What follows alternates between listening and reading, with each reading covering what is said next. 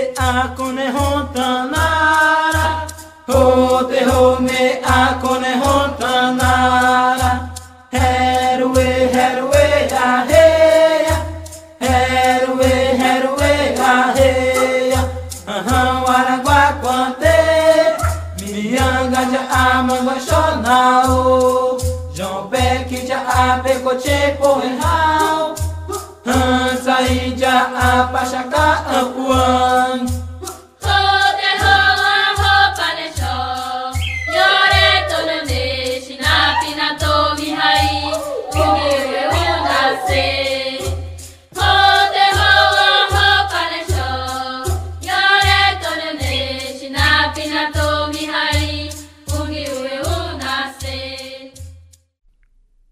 mês de abril é marcado pelo Dia dos Povos Originários. Durante o país todo é celebrado e apresentada expressões culturais de etnias das mais diversas regiões. Também é o mês da ATL, Acampamento Terra Livre, em Brasília. É um período para se refletir as lutas, as histórias e, sobretudo, aprender. O episódio de hoje é especial por diversos motivos, seja pela primeira vez que danças tradicionais do Amazonas são apresentadas longe das regiões do Rio Negro ou Solimões, seja pela união que estudantes de diversas etnias que gentilmente trouxeram um pouco dessas culturas. Olá, eu sou a Giovana, da etnia ticuna, faço licenciatura em letra na Unicamp. Olá, meu nome é Naubert Barreto, sou da etnia Baré e faço licenciatura em História na Unicamp. O episódio de hoje é sobre danças e músicas tradicionais de povos amazônicos. Você está ouvindo Ecoa maloca. Ecoa maloca. Ecoa Maloca. Ecoa Maloca.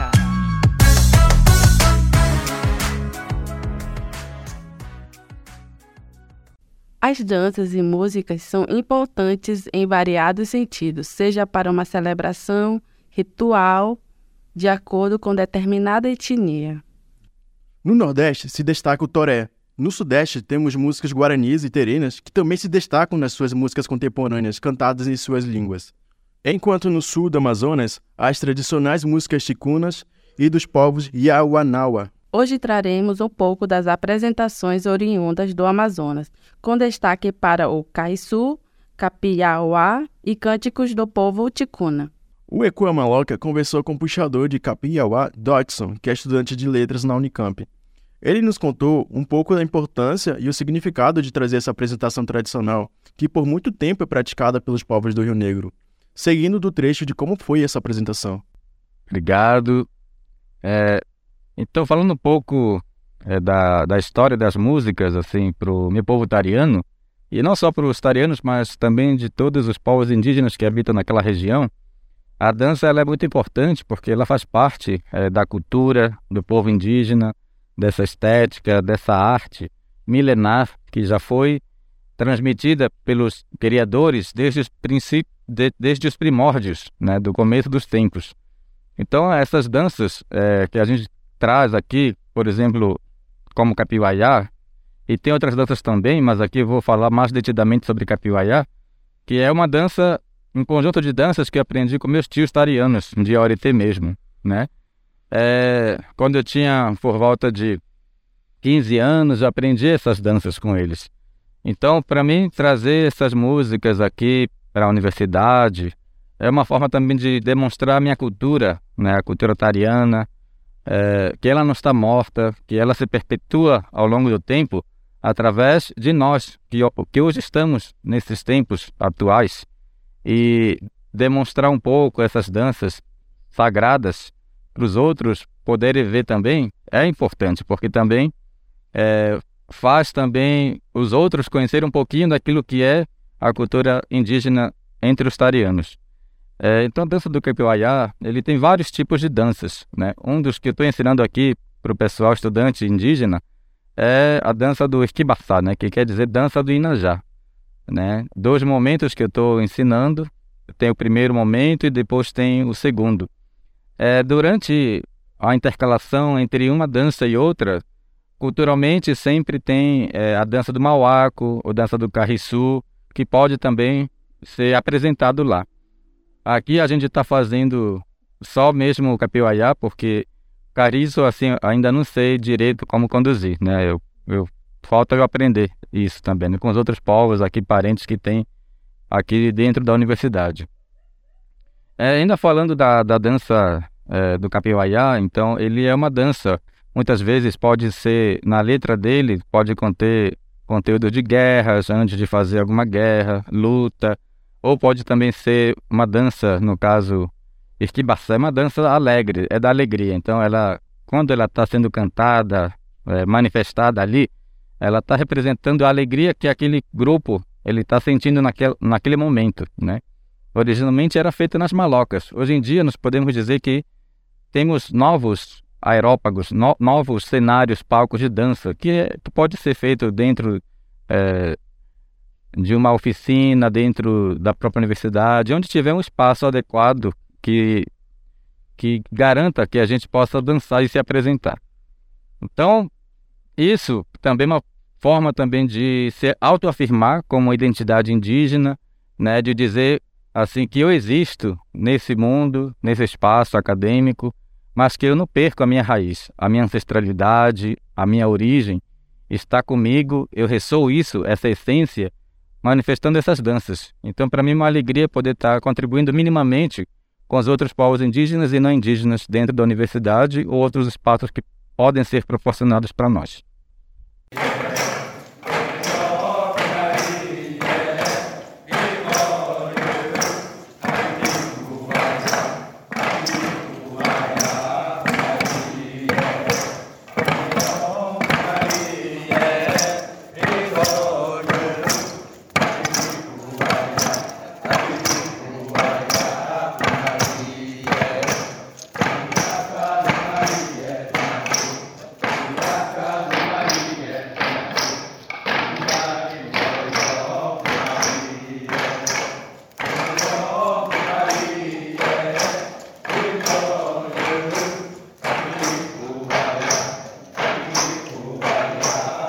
O som a seguir é o carriçô, outra tradicional apresentação que é feita em movimentos rápidos e flautas que os executores dão vida.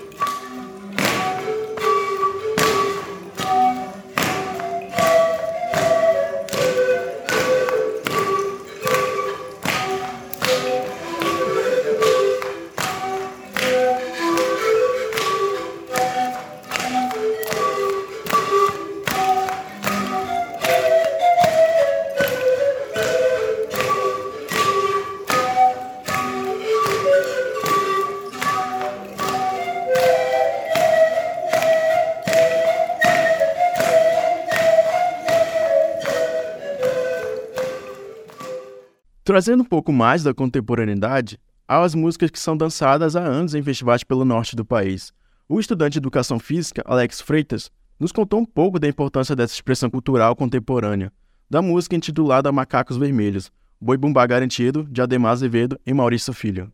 Nesse episódio especial aqui, que é sobre dança, danças tradicionais indígenas do Alto Rio Negro e do Amazonas em geral, estamos aqui com o Alex, o Alex que é do município de São Gabriel da Cachoeira e é da etnia Tucano. E ele cursa educação física aqui na Unicamp. Ele é um dos percussores que idealizou a ideia de trazer as danças contemporâneas do Alto Rio Negro e de toda a expressão cultural de São Gabriel da Cachoeira, na, no que tange a questão da contemporaneidade, né, Alex? E ele vai nos contar um pouco qual a importância para São Gabriel e trazer isso para a Unicamp. E como se dá essas danças, como que ela é feita, como ela foi idealizada.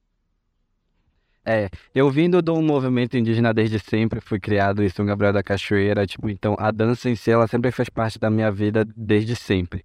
E trazer a importância, tipo, da dança cultural jamais para a parte contemporânea é saber que, tipo, o mundo está sempre é, é, evoluindo, está se globalizando demais. E a ideia, tipo, do, do, do da dança contemporânea, tipo, focalizando, tipo, no contexto indígena, é justamente não perder a essência, a essência que é a dança indígena, o significado dela, o significado que ela traz e o que ela, que ela representa, mas de uma forma mais tipo mais artística, digamos assim. Que esse é o lado da, da dança contemporânea. Ela é um pouco, ela já utiliza é, movimentos que não são tra tão tradicionais assim, é, instrumentos musicais também, letras de música, mas tipo a essência delas é, é, é, é a crença a crença naquilo que ela está falando, mas mostrando de um jeito mais, digamos assim, mais aberto, mais livre, mais tipo espontâneo realmente do nesse nesse sentido. É, Alex, é... sei que é difícil a gente vir para Unicamp atravessar praticamente um continente, né? Posso dizer que é do tamanho de um continente e vir para cá e trazer um pouco da cultura de São Gabriel, que é as danças contemporâneas são bem são bem importantes em São Gabriel. Tem o festival, tem outros eventos, por exemplo, no mês de abril, nesse mês de abril já vai haver o o evento especial que é do, dos povos indígenas de lá e vai ter os filhos do Rio Negro. Então, para você, qual é a importância, qual é o significado de trazer essas danças para cá? Tendo tantas pluralidades de etnias aqui, reunir essa galera.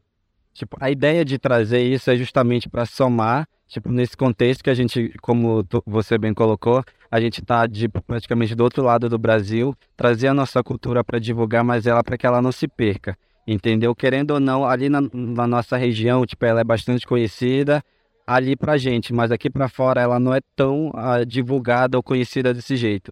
E trazer isso para cá é uma forma de, de, de divulgar, de expandir mais é, a nossa cultura é, através de arte, de apresentações e teatro, o que mais vier. Alex, muito obrigado.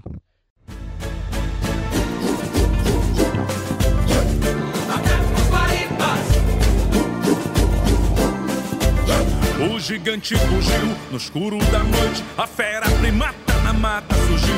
Macacos vermelhos avançam na mata. Entoam um canto para amedrontar. O canto ressoa por toda a floresta, trazendo pavor a banda inimigo da tribo invasora de macacos pretos. Soturnos gemidos de apavorar.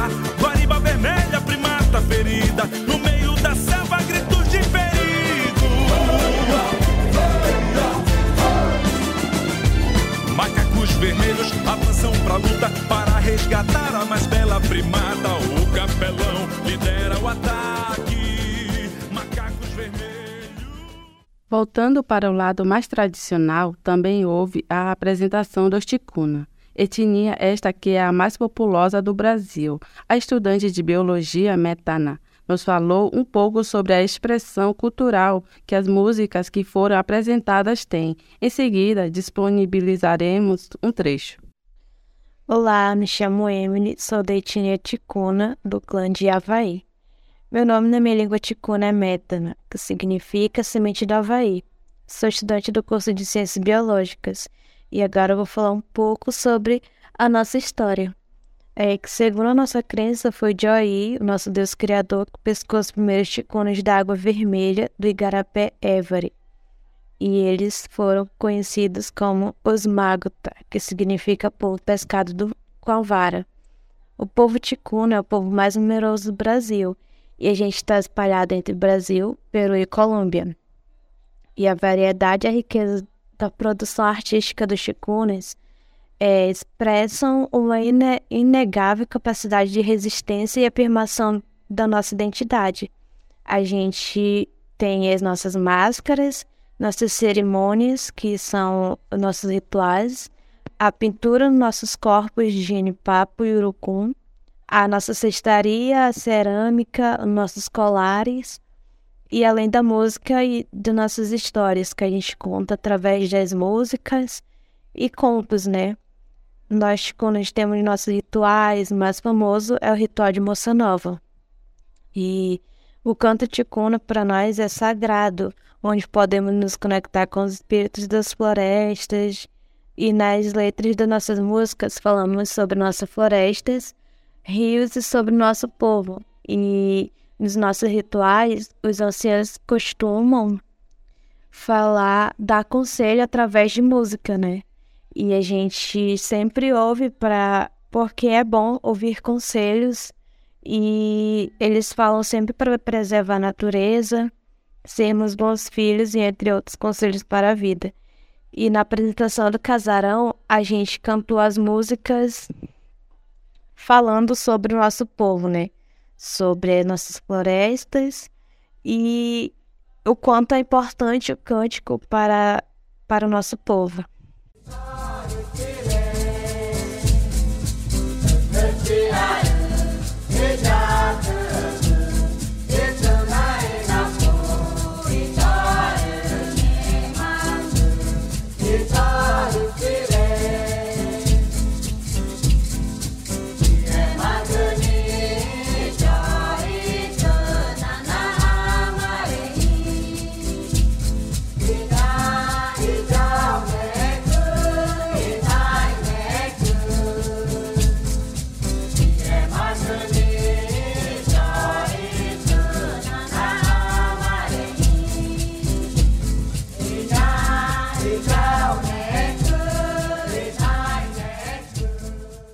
As músicas e danças tradicionais indígenas são importantes para preservar as histórias e ritos daqueles que habitavam essas terras há milênios.